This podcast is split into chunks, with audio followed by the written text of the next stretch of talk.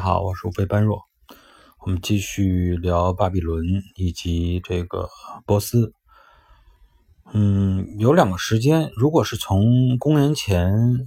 六百一十二年，在公元前的六百一十二年，巴比伦曾经和波斯的这种前任吧，应该说是呃前期的这个王国米底王国一起联合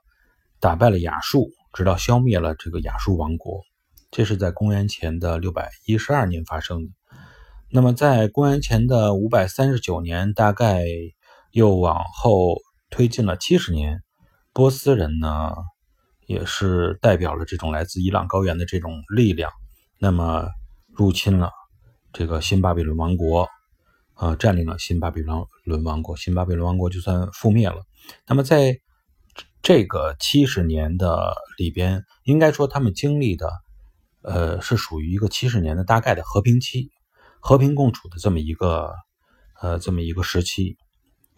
那么在这个和平共处的时期，波斯人与这个巴比伦人和平共处的时期里，波斯人可是没有闲着。波斯人分别击败了米底，也就是他的这个老上上家，那么也就是相当于这个他这个波斯国王的呃老爷的。那那个国家老爷控老爷所这个原来所掌控的那个国家谜底，然后呢又是击败了金币王国吕底亚。吕底亚呢，呃，确实是在经济头脑上还是比较灵活的啊，能够在发现这个沙漠里的沙金以后，不是直接去用金子去跟这个对手交易，而是去用金子做成货币啊，制成这种自己自己的标准，有自己的标准，控制了这种金融的这种。呃呃，高度在金融的高度来整个控制贸易，而不是仅仅的这个以金子作为一种物的形式来进行物来物贸易。所以说，在那个时候，他的呃在经济上的头脑是确实是高人一筹的，但是他在军事上的头脑那就没法说了。这个当然也确实是在经济上好的国家未必就在军事上强大，这在特别是在古代啊，往往是有这样的。情况出现，有了钱，他就没有什么那种动力去侵略别的国家，他就没有这个时间去训练自己的军队。那么，处于这种恶劣环境中的国家，他就有这个愿意去训练自己的军队啊，自己的这种呃人民也是，呃，因为环境恶劣，也要进行这种捕鱼呀、牧业呀，本身也是一种相当于一种军训的形式。那么，他的战斗力就更强一些。因为吕底亚的国王也是好像智商不是很高啊，在打仗这一块儿，当时这个波斯人他要跟波斯决战的时候，还特意去到这个神庙里去占卜，占卜的结果是说，如果你要是出军的话，那么你将将有一个大帝国这个覆灭。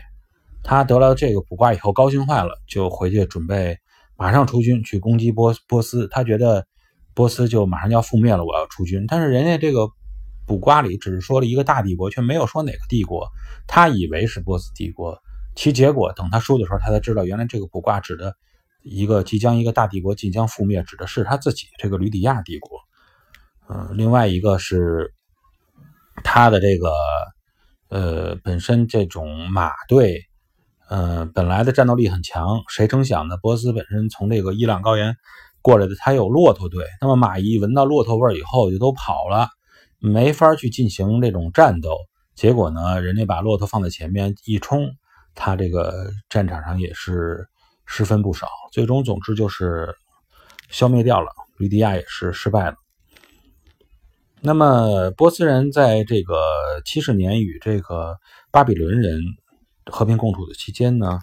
嗯。这个击败了米底、吕底亚这两个高原高地的力量，最终成为了从这个安纳托利亚高原到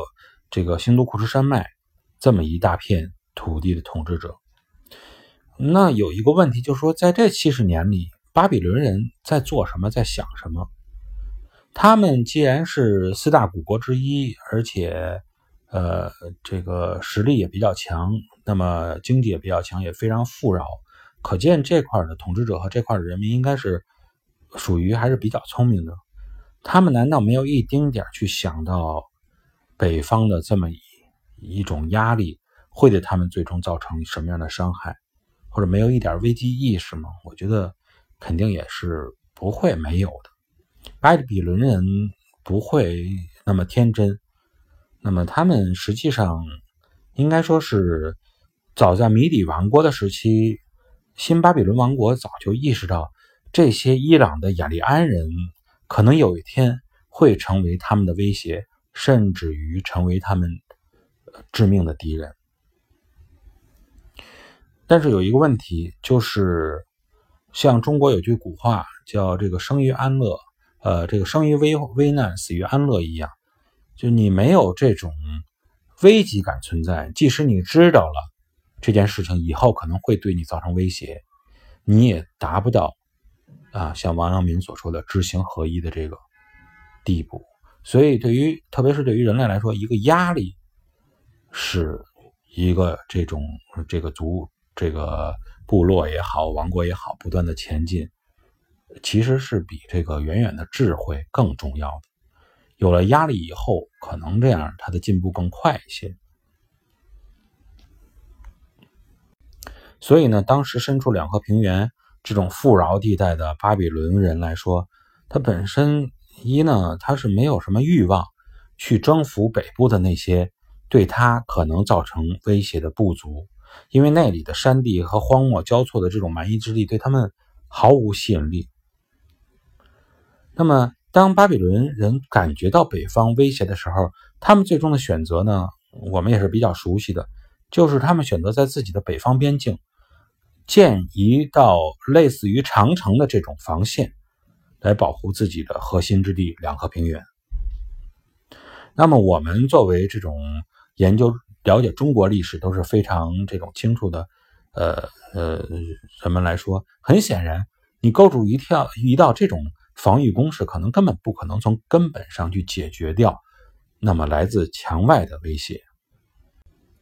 那么也可能有朋友会说，嗯，为什么一定要建长城呢？建防线呢？防线既然修起来没有像你想象的那么好的效果，为什么不能学习我们的汉武大帝一样啊，汉武帝一样？我们直接打到外边去，我们以战作为防，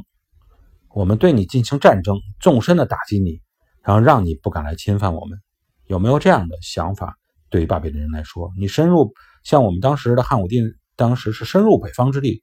纵深实实行这种打击，巴比伦人也可能会有这种想法，但是他们却无法像我们这样能够真正的做到，原因就在于他们跟我们当时。汉武帝所控制的中原这种地带来比，他们可能遇到的问题更多。我们当时的这种古代的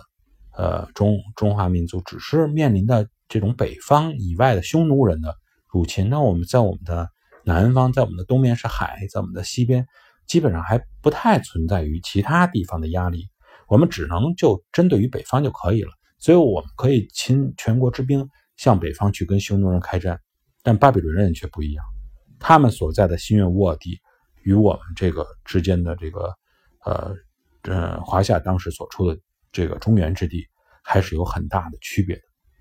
他是不可能将新月沃地完全的像我们当时的中原之地那样整合好以后，然后对外开战的，因为我们可能面临的单向压力，而对于新巴比伦王国，它本身所处的就是四战之地。那么，他们除了北方高地的威胁以外，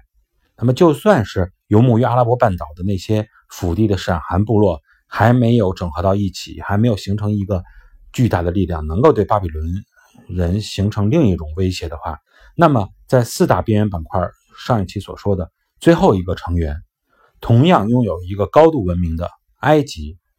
也不会让巴比伦人轻易的就能控制整个的新月沃地。那么，我们在下一节。继续跟朋友们聊一聊埃及与巴比伦之间的矛盾究竟在哪里，博弈的结果又是怎么样的？